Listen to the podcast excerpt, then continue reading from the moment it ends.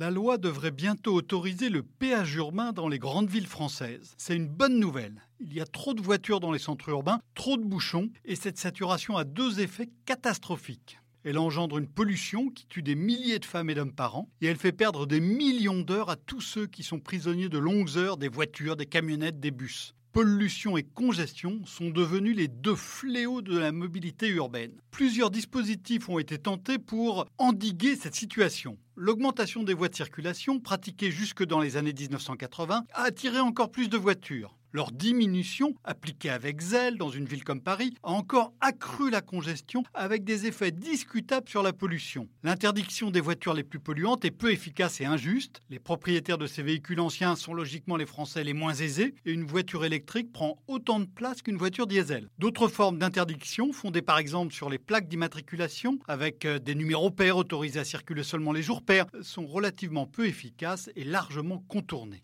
Comme le montrent de nombreux exemples étrangers, le péage est l'instrument le plus performant pour lutter à la fois contre la congestion et la pollution. Singapour a ouvert la voie en 1975, bien d'autres villes ont suivi, dans des pays du sud de l'Europe comme du nord, dans des pays de tradition libérale et d'autres de tradition plus social-démocrate. Londres a montré les limites d'un système cher et resserré sur l'hypercentre. Stockholm a prouvé l'utilité d'un système moins coûteux sur une aire plus vaste. Et dans une note publiée récemment par la Fondation pour l'innovation politique, le consultant Jean Coldefy préconise ce dernier type de tarification assorti d'exonération pour les faibles revenus. Le projet de loi d'orientation des mobilités semble choisir cette direction avec un tarif plafonné à 2,50 euros ou 5 euros pour les plus grandes villes. Le péage urbain est une bonne solution à condition d'être une composante d'un vaste projet. L'argent doit impérativement être fléché vers les investissements indispensables pour améliorer les mobilités urbaines, développement des transports en commun bien sûr, mais aussi outils de gestion du trafic, construction de voies réservées de pistes cyclables, parcs relais à l'entrée des agglomérations, système unique de paiement. Il ne suffit pas de faire rentrer l'argent pour améliorer la mobilité urbaine, il faut aussi savoir le dépenser.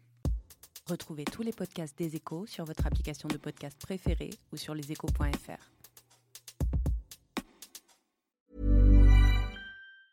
Hey, it's Paige DeSorbo from Giggly Squad. High quality fashion without the price tag. Say hello to Quince.